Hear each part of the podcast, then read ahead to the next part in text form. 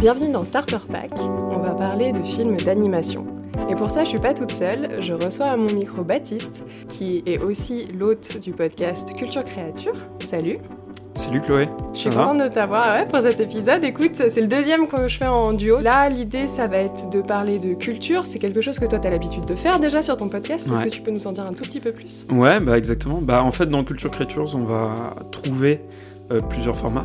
Le format de base, en fait, je laisse parler euh, tout simplement euh, plein de personnes à mon micro et je leur laisse parler de, enfin, je laisse parler de, de leur œuvre préférée. et après, on a d'autres formats où je vais parler un petit peu plus de culture, de cinéma, de jeux vidéo aussi. voilà.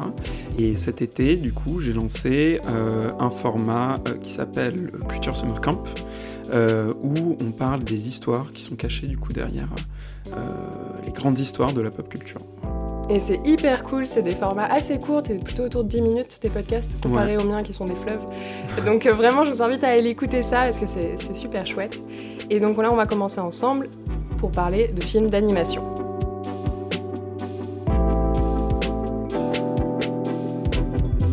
C'est quoi déjà la différence entre un dessin animé et un film d'animation? Est-ce qu'il y en a une?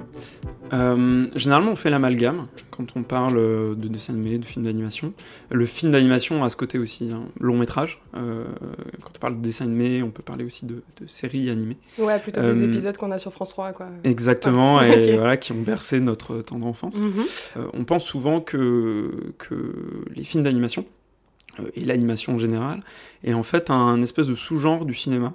Euh, qui arrivait plus tard, ou enfin voilà, pour te peut-être faire un petit laïus justement pour te montrer aussi que et pour vous montrer à, tous que l'animation euh, c'est pas juste un sous-genre du cinéma. Euh, je voulais aussi préciser que l'animation c'était quelque chose de plus ancien que le cinéma.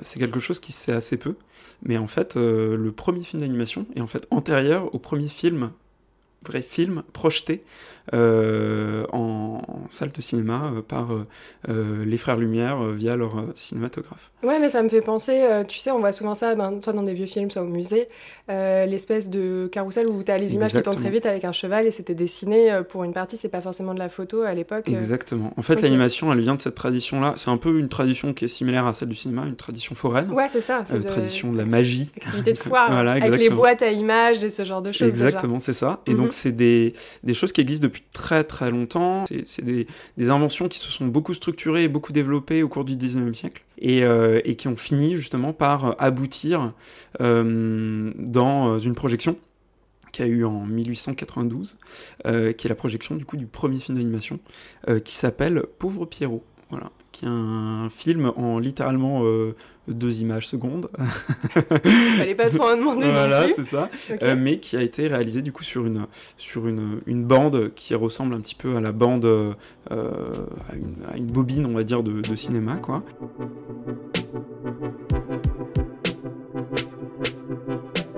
Et à ton avis, pourquoi est-ce qu'aujourd'hui, justement, on associe autant le dessin animé à la jeunesse alors que bah, les, premiers, comme tu dis, c'était des activités certes foraines, donc pour tout public, mais voilà, il y a ce côté magique qui peut aussi s'adresser aux adultes. Alors, je pense que c'est un c'est quelque chose qui s'est beaucoup construit euh, en fait au fur et à mesure du temps. C'est-à-dire mhm. que je pense que le dessin animé, euh, alors c'est vraiment un ressenti personnel, le dessin animé n'était pas foncièrement conçu pour les enfants. Non, bah tu euh, penses à, Walt Disney, les tout premiers, zut, j'ai plus le, le, nom, avec l'hippopotame qui danse en tutu. Le Fantasia Fantasia, tout à fait. Fantasia, euh, Fantasia euh, terrorisant quand t'es un enfant, génial quand t'es adulte. C'est un, très bon exemple, tu vois. Bah, ça, typiquement, c'est un bon exemple de, de, dessin animé qui était à destination faite d'un public très large. Mhm. Euh, pas forcément pour divertir, euh, j'allais dire de la manière traditionnelle, avec des blagues, des gags, mais plutôt pour euh, faire découvrir la musique classique. Ouais. Voilà. Donc c'était, euh, mais mais même, je veux dire à son, à ses tout débuts, les tout débuts de Disney, quand on prend Steamboat Willie, qui est le premier dessin animé avec où apparaît Mickey Mouse, mhm. on est vraiment sur un film qui va être diffusé à tous. Et donc je pense qu'on a dérivé un petit peu de ça parce que euh, les grands acteurs en fait du, du, cinéma d'animation ont commencé aussi à, à spécifiquement euh, cibler un public peut-être un petit peu plus jeune. Et petit à petit dans les mœurs animation égale enfance et les vrais films filmés à la pellicule égale adulte quoi. Pourtant tout au long de l'histoire du cinéma d'animation, et je pense que c'est quelque chose qu'on va voir aussi euh, là, euh, on a eu des films qui sont allés à contre-courant de tout ça, et qui ont soit proposé de double lecture, soit carrément ont proposé de pas du tout s'adresser aux enfants, et, et, voilà, de s'adresser à un public beaucoup plus mature. Pardon, petit, je lance un petit pavé dans la mare, petit débat. Dessin animé préfère les dessins dessins ou justement euh, en 3D C'est dur. Hein. Ouais, c'est dur à dire parce que euh, moi, foncièrement, les dessins animés que je préfère euh, sont des dessins animés aussi qui touchent à mon enfance, hein, enfin voilà, qui étaient en 2D quoi, en dessin. J'aime beaucoup l'animation japonaise, donc il y a un côté aussi où j'aime beaucoup le dessin, quoi. Euh, j'aime beaucoup le, le vraiment le, dessin euh, animé à la main, euh, à, enfin quand on ressent justement cette patte d'illustration, quoi. Il y a quelque chose que j'aime beaucoup. Et en fait, pour autant, il y a les dessins animés qui m'ont fait, je pense, le plus chialer dans ma vie étaient des dessins animés en, en 3D. Donc euh, voilà, et notamment, bah, je pense à toutes les productions Pixar, en fait, tout simplement, euh, qui euh, juste sont des chefs-d'œuvre, qui ont une patte artistique aussi très, forte, très marquée. Et, et, voilà. Du coup, je dirais deux cœurs, plutôt le 2D, et, et en même temps, voilà, faut, faut rendre à César ce qu'il y a à César. Il y a de très très bons dessins animés en, en 3D également. Parce que ça, je pense que ça peut être un frein aussi pour ceux qui voilà, sont un peu réticents à se mettre ou se remettre au dessin animé et aux films d'animation en général. Euh, c'est ce rapport à l'image. Mm. Souvent, ce qu'on peut entendre euh, de personnes très ouvertes d'esprit, c'était mieux avant quand c'était dessiné à la main. Ce qui est vrai d'un point de vue esthétique, je suis totalement d'accord sur le fait que, comme toi, je trouve qu'il y a un grain en plus et c'est plus joli, c'est plus agréable à regarder. Tu vois en fait tout le travail qu'il y a eu derrière et ça, c'est super euh, chouette. Cependant, bah, il faut aussi vivre avec son temps. Aujourd'hui, euh, oui, il y a des productions en 3D qui sont pas belles parce qu'il n'y a pas les budgets qui vont avec. Mm. Mais quand il y a des budgets comme des Pixar, c'est incroyable et il faut prêter attention aux détails. Quoi. Euh, merci déjà pour tout l'historique sur, euh, sur le film d'animation. Là, si t'en avais du coup trois à conseiller pour les adultes réticents qui se disent que vraiment, euh, non, bah c'est pour euh, t'es fou, je sais même pas si ça existe encore, TF1 pour les enfants, les dessins animés, ce genre de trucs, montrer que bah non, il n'y a pas d'âge pour, euh, pour regarder des dessins animés. Ouais, bah justement, j'ai préparé trois petites recommandations pour expliquer un petit peu comment j'ai fait ça. j'ai voulu déjà montrer que du dessin animé intéressant, mature, etc., on en produisait partout.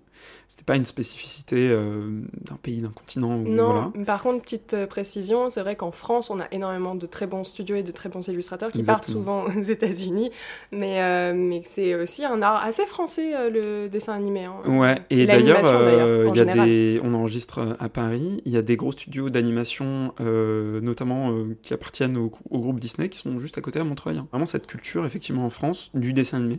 Et donc, en plus d'aller chercher un peu sur tous les continents euh, des, euh, des, œuvres, euh, j'ai essayé aussi d'en prendre un peu de toute époque. Du coup, le premier que je vous propose de découvrir, alors, c'est Le Roi et l'Oiseau donc de Paul Grimaud. c'est un film qui a été également scénarisé et dont les dialogues ont été développés par Jacques Prévert. Pourquoi on est vraiment en France, quoi.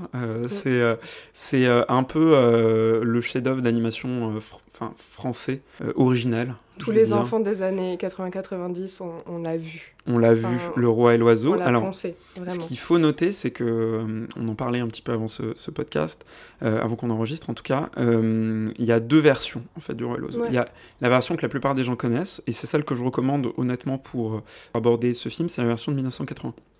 Donc c'est une version qui a été restaurée, qui a été revue en fait par Paul Grimaud et Jacques Prévert, qui ont complètement désavoué euh, la version de 53, euh, puisque donc, ils ont sorti un, premier film en, 53, euh, qu'ils ont eu beaucoup beaucoup de mal à, accoucher. ils ont eu beaucoup de, de problèmes techniques. ils ont mis beaucoup beaucoup de temps à vouloir faire ce qu'ils voulaient faire. Finalement, ils ont dû sortir une version dont ils n'étaient pas totalement satisfaits. En fait, la version de 1981 reprend beaucoup, beaucoup, beaucoup d'éléments, y compris carrément des dessins utilisés mhm. dans la version de 53, et essaie de développer des éléments du film de 53 qu'ils n'avaient pas pu.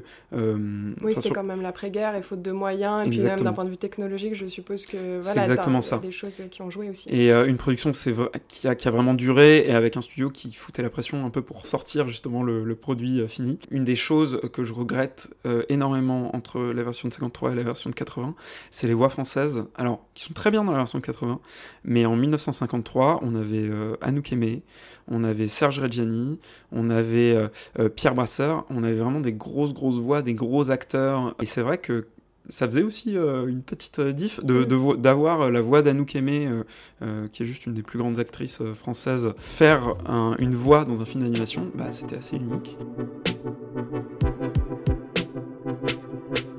On est sur euh, un film qui euh, graphiquement est juste fabuleux, euh, avec un travail notamment sur les architectures qui rappelle un peu les, les inspirations, enfin les, les, dessins de, de d'Escher. Ouais, totalement. avec les architectures impossibles.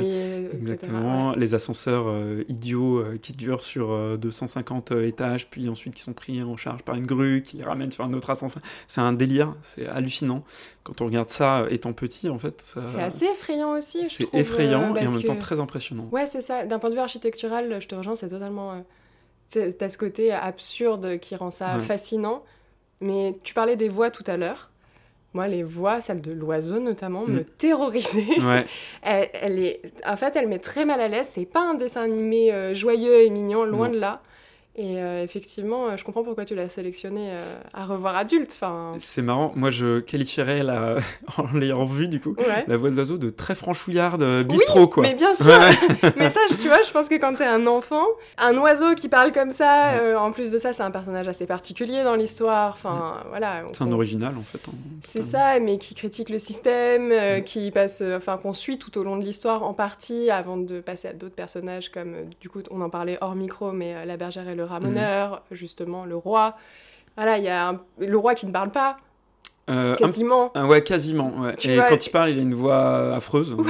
Mais, donc les, voix, enfin, en tout cas, moi j'ai gardé ce souvenir-là euh, du, dessin animé. Qui sont très particulières. Mm. Et effectivement, tu parlais de, de l'oiseau qui va avoir ce côté un peu euh, critique, on va dire, du système, de la société, etc. On est sur un film qui est vraiment. Euh, c'est marrant, hein, au sortir de la guerre, alors qu'on est encore dans une dynamique euh, de, j'allais dire, d'unité nationale. Mm. On, a en fait un film qui va vraiment, alors à la fois critiquer les systèmes qui ont été défaits pendant, pendant la Deuxième Guerre mondiale, mais qui va aussi vachement critiquer l'économie de marché. Il y a aussi, un, mine de rien, une grosse, grosse critique. alors, je m'en souvenais pas, mais il y a une grosse, grosse critique autour de euh, la place de la femme dans la société. C'est-à-dire qu'il y a très peu de femmes euh, représentées à l'écran. Il y a basiquement la bergère, voilà. Euh, les autres femmes qui sont citées, il y en a une. Euh, c'est la femme de l'oiseau mm. euh, qui s'est fait euh, tuer par balle. voilà. Elle, est tuée par balle, la bergère, elle, se fait courser elle tout le long par courser, le roi. Elle se fait marier de force. Mm. quand on lui demande si elle veut se marier, c'est un policier qui répond à sa place. Et surtout, en fait, il n'y a pas de femme dans la société fasciste, on va dire, du, du, du, roi. quoi. Et je voudrais revenir sur une dernière chose, c'est euh, c'est l'humour en fait de, de qu'il y a dans ce film, que moi qui est un humour que j'adore, hein, qui, est complètement absurde, complètement. Euh, il y en a qui diraient un humour débile, euh, mais c'est un humour de, de, très absurde de situation, avec parfois aussi un peu d'humour noir dans les dialogues, mais voilà, qui tient beaucoup à ce qui est représenté à l'écran. Euh, et qui tient aussi beaucoup à, l'animation. Elle est très très fluide. Et moi, il y a une scène que j'adore. En fait, pendant tout le film, le roi, il mm. a des espèces de pièges pour euh, euh, tuer ses, ses, collaborateurs qui font pas bien leur travail. Et il y a un moment, donc il y a le chef de la police qui rate sa mission et il va pour le, pour le tuer. Et donc il commence à appuyer en fait sur sur le bouton pour ouvrir la trappe sous lui. Et en fait, les autres exactement. Et en fait, du coup, le, le, policier évite la première et après évite hyper vite toutes les autres trappes, euh, comme un espèce de jeu d'échecs. Et l'animation est vraiment folle à ce moment-là, euh, très très précis. Mm. Euh, ça va vraiment très très vite. Et du coup, le gag fonctionne extrêmement bien. Et il y a un espèce de trio infernal comme ça entre l'animation, la direction artistique et l'humour qui fonctionne vraiment vraiment très très bien dans, dans ce film. Ce que tu, ce que tu mentionnes, j'en avais un petit peu parlé dans l'épisode sur la bande dessinée, c'est aussi cette force de, justement, comme on n'est pas ancré dans le réel, on n'a pas besoin de vraies images, tout est possible. Ma deuxième référence, c'est en fait une référence qui découle en fait euh, pas mal du roi et l'oiseau. On va partir euh, pour cette référence-là au Japon. Et on va partir euh, chez un réalisateur que moi j'adore, qui est hyper connu. Hein, je vais pas. Oh, c'est pas un petit Miyazaki par hasard. c'est vraiment un petit gars dans son coin. Il a fait quelques dessins animés, quoi. Et puis il a rien fait de bien. Il n'a pas monté de, de, studio incroyable. Enfin vraiment. Non, et puis c'est franchement ces films d'animation, c'est pas une référence, quoi. Pas du tout. Non. Franchement, pas du tout. J'en parle parce que bon, on m'a dit qu'il fallait en parler, mais sinon. J'en ai pas du tout choisi un dans mes recommandations non plus, donc tu, tu peux y aller. Du coup, j'espère que c'est pas le même. Mais, euh, mais du coup, euh, je vais parler en fait d'un film vraiment fondateur pour le cinéma d'animation euh, de manière globale, moderne. c'est pas forcément celui en fait qu'on pense quand on parle de, de, Miyazaki et des studios Ghibli. puisque c'est le film qui est sorti juste avant la création des, des studios Ghibli. c'est Nausicaa et la vallée du vent. Il est formidable. Voilà. Et puis à lire aussi en, du coup en manga. Exactement. Et je vois qu'on a les bonnes refs ici. Ça fait plaisir. J'adore euh... Nausicaa, c'est vraiment euh, dans mon top des Miyazaki. Euh. Alors moi c'est Mononoke et, bah, Nausicaa, voilà. voilà bon, bah, je, je, vais, en fait je vais rien dire et je vais te laisser présenter à ma place. Alors du coup. Mais euh, je voulais pas parler de Mononoke parce que c'est tout le monde, enfin presque tout le monde en tout cas connaît. et puis il faut le voir, quoi. Il n'y a, y a, rien. À... Il y a rien à ajouter. effectivement, il faut, il faut, il faut le voir. Euh, c'est incroyable. Mais Nausicaa a ce côté aussi un peu proto euh. Euh, c'est-à-dire qu'il y a beaucoup de choses qui sont développées dans Nausicaa, qui seront ensuite après réutilisées. Et du coup, Nausicaa est sorti en 84. Euh, je dis que c'est un film euh, antérieur et fondateur au studio Ghibli, parce que donc, les studios Ghibli ont été fondés en 85, mhm. euh, avec l'équipe en fait, de Nausicaa. On a en fait deux personnes qui sont super importantes dans l'histoire de l'animation de japonaise, qui sont Miyazaki, et j'allais dire un homme de l'ombre, il a été réalisateur aussi, mais il est surtout producteur de, des films de Miyazaki, c'est Isao Takahata. En fait, ces deux personnes-là ils avaient un modèle euh, euh, de création de film qui était basé sur le projet. Et en fait, ça a changé avec Nausicaa parce que Nausicaa a eu un vrai succès au Japon euh, et un petit peu plus tard dans le reste du monde, parce qu'il n'est pas directement sorti dans le reste du monde. et du coup, ça leur a permis en fait de constituer des fonds pour ensuite créer leur studio et pérenniser les emplois en fait qui, qui généraient à chaque sortie de, enfin chaque création de, de long métrage.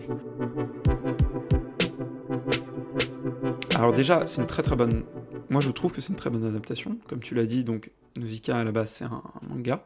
Un manga écrit par Miyazaki. Et très conséquent en termes de volume. Euh, exactement. Pour les avoir empruntés à la médiathèque quand j'étais petite, ado. Le film est un condensé euh, vraiment assez, assez euh, rapide quand même de, de, de, tout ça. En tout cas, c'est une adaptation qui est réussie parce que c'est un des premiers films, j'allais dire, qui a du succès au Japon, mais aussi international, de l'animation japonaise, qui a vraiment ce souffle SF très particulier. cette direction artistique très très particulière. Euh, qui est pas du tout, du tout mainstream euh, à la base, quoi, et qui euh, a une histoire qui est épique, vraiment extrêmement, enfin moi je trouve extrêmement bien ficelé, avec un souffle épique assez incroyable quoi. Et ce souffle épique est rendu possible, je pense, aussi en grande partie par la qualité de l'animation, qui est qui est juste folle. On a énormément de scènes de de, de combat dans les airs notamment, qui sont extrêmement bien foutues. Il y a un propos aussi dans Nausicaa qui est, euh, qui est très très fort, un propos euh, écologique qu'on euh, retrouve du coup, ça pour coup dans pas mal d'œuvres, mais notamment Princesse Mononoke dont tu parlais euh, mais, tout à euh, mais là abordé différemment. Ouais, ouais exactement. Et moi je trouve avec un petit plus, c'est qu'on ne retrouve pas forcément dans d'autres films d'ailleurs du studio Ghibli, et qui est assez osé quand on veut parler d'écologie. généralement quand on parle d'écologie, même encore aujourd'hui, on montre des choses qui parlent aux gens, c'est-à-dire on montre voilà, un panda qui est en train de, de mourir mm. au milieu de sa forêt. ce qui est intéressant avec ce film, c'est qu'il parle d'écologie il parle de destruction des habitats, destruction des espèces, en utilisant des habitats qui tuent l'être humain et en utilisant des espèces, euh, des insectes, qui euh, en plus euh, peuvent faire un peu peur, on va dire, à il, leur donne, Là-dessus, ça me fait penser, alors dans un tout autre style, au film d'animation Dragon. Ouais. Où tu vois, le dragon, on dirait des gros chats. Oui. Mais là, je trouve que dans Nausicaa, il y a un peu ce côté-là avec certains des insectes, notamment le petit. Oui.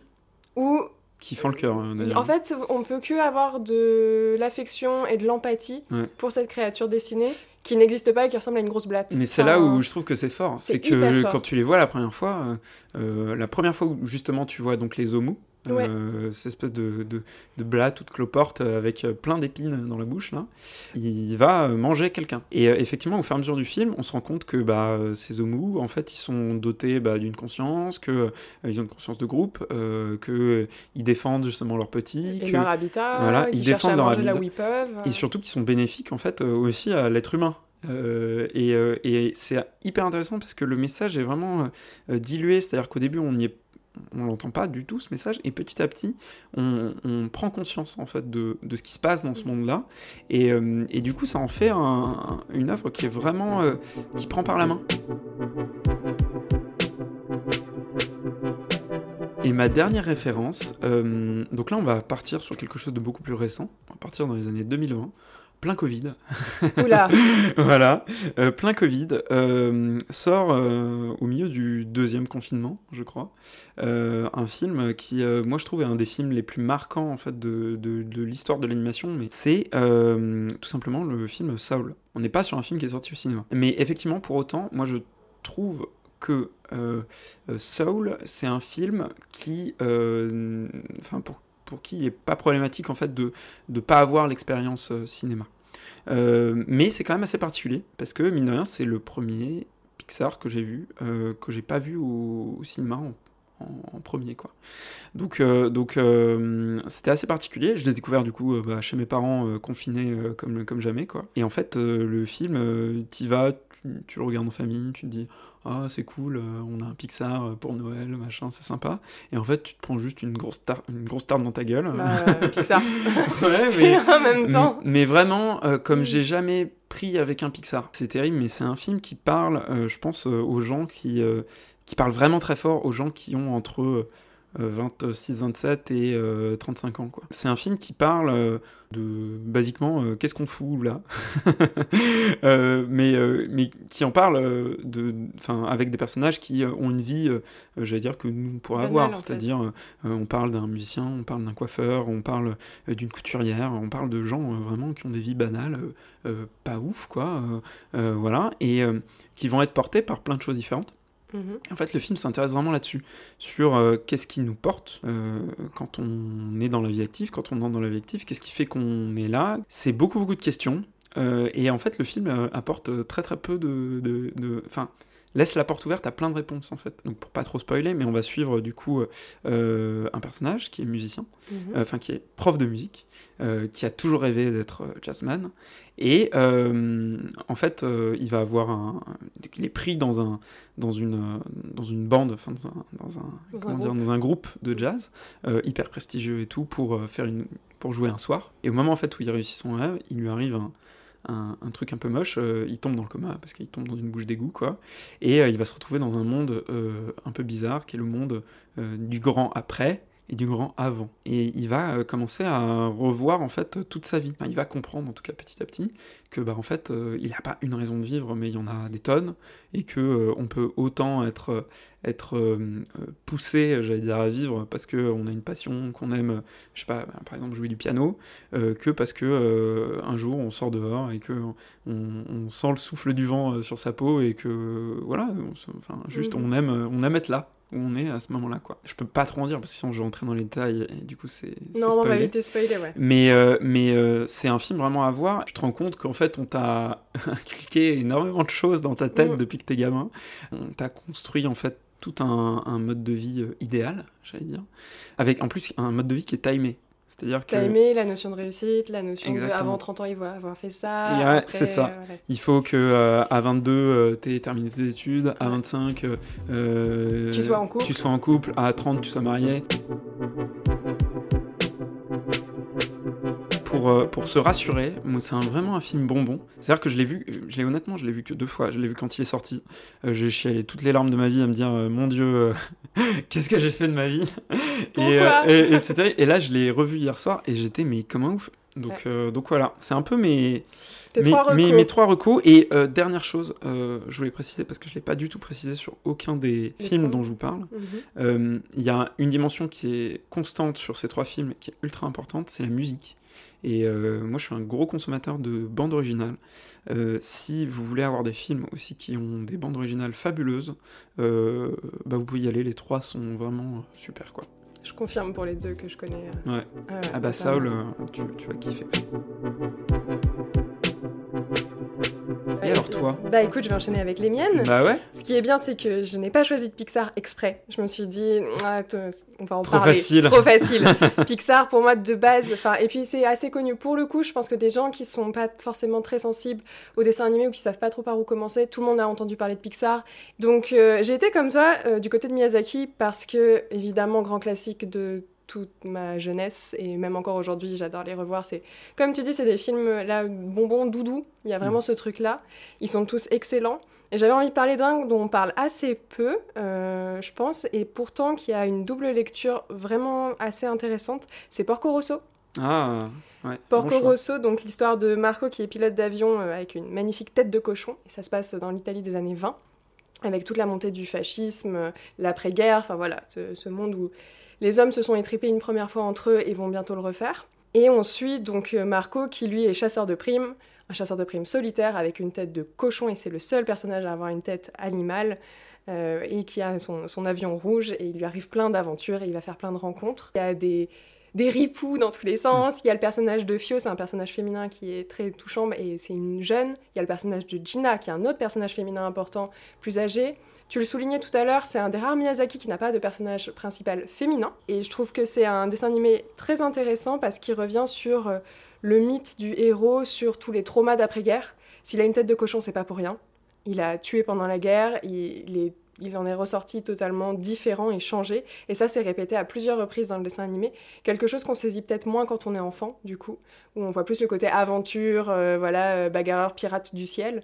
Là, il y a en fait toute cette lecture euh, plus sur la montée du fascisme et tout un discours contre la guerre qui est propre à beaucoup d'œuvres de Miyazaki, mais qui est vraiment central dans Porco Rosso. Mm. Donc là-dessus, je vous invite à aller le revoir, juste pour ça ou le voir pour la Et puis, euh, c'est aussi un film assez rigolo. Euh, le point commun avec Nausicaa, c'est aussi les, les airs. Ah bah, toujours chez Miyazaki, euh, fascination pour, pour l'aviation. pour, pour l'aviation. Et d'ailleurs, je ne sais pas si vous savez, mais littéralement le nom du coup de, de du studio, du studio Ghibli. Enfin, Ghibli. On dit Ghibli à la japonaise, mais la vraie prononciation, je suis désolé. C'est Ghibli. C'est Ghibli Merci. à l'italienne. Voilà. En fait, le Ghibli, c'est un vent euh, c'est un vent, euh, je, crois que c'est un vent euh, très doux qui vient d'Afrique du Nord. Ensuite, je vais aller du côté du studio Hardman, dont on n'a pas parlé pour l'instant, puisque qui dit dessin animé et film d'animation ne dit pas forcément dessin, du coup.